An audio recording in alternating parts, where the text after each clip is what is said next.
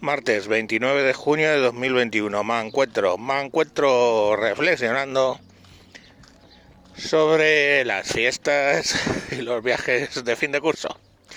De resulta es que unos chicos les dan para ir de viaje de fin de curso a Mallorca y eh, bueno pues parece ser que acaban contagiándose unos cuantos de coronavirus. De hecho, de las pruebas que han hecho, uno de cada cuatro estaba contagiado. Los retienen en un hotel. Y digo bien, retienen. Les obligan a confinarse en el hotel. Y yo ahora va la pregunta. Si no hay estado de alarma y aun habiendo estado de alarma los eh, jueces del Tribunal Supremo han dicho que no se puede retener a la gente, sino hay un estado de excepción. Y no habiendo estado de excepción, yo me pregunto por qué están retenidos esos chicos en el hotel. ¿Por? No sé. ¿Motivo? Pero es un poco más allá. En ese mismo hotel están un montón de chicos británicos que han ido a lo mismo que estos, a, a Mallorca, pues a desfasar. No sé cómo lo dirán ahora. En mi época íbamos a desfasar o a desmadrar, lo que quieras. Entonces estos no han ido a eso. Entonces, mm, están retenidos los españoles, pero los británicos no. Que han compartido la facility del hotel, los, la piscina, todo. Entonces, ¿por qué a los británicos no se les retiene a los españoles sí? Porque no hay cojones, claro.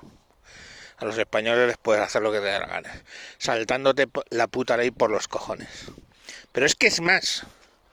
Es que algunas familias que ya se nos ha pasado a algunos españoles la cojudez, que se dice en, en América Latina, la gilipollez, la huevería, los huevazos tontos que tenemos, se les ha pasado a algunos y mandan abogados a entrevistarse con sus clientes en el hotel. Y la policía, con dos cojones, no les permite a los abogados entrar y tienen que estar hablando por la ventana o por teléfono. Estamos todos en su sitio, ¿no? O sea, no baste con que te retienen, sino que te quitan el derecho a recibir asistencia letrada. O sea, estamos hablando ya de cuestiones graves. Graves.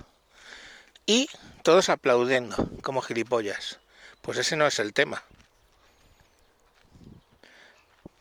Piden un habeas corpus y los jueces lo deniegan.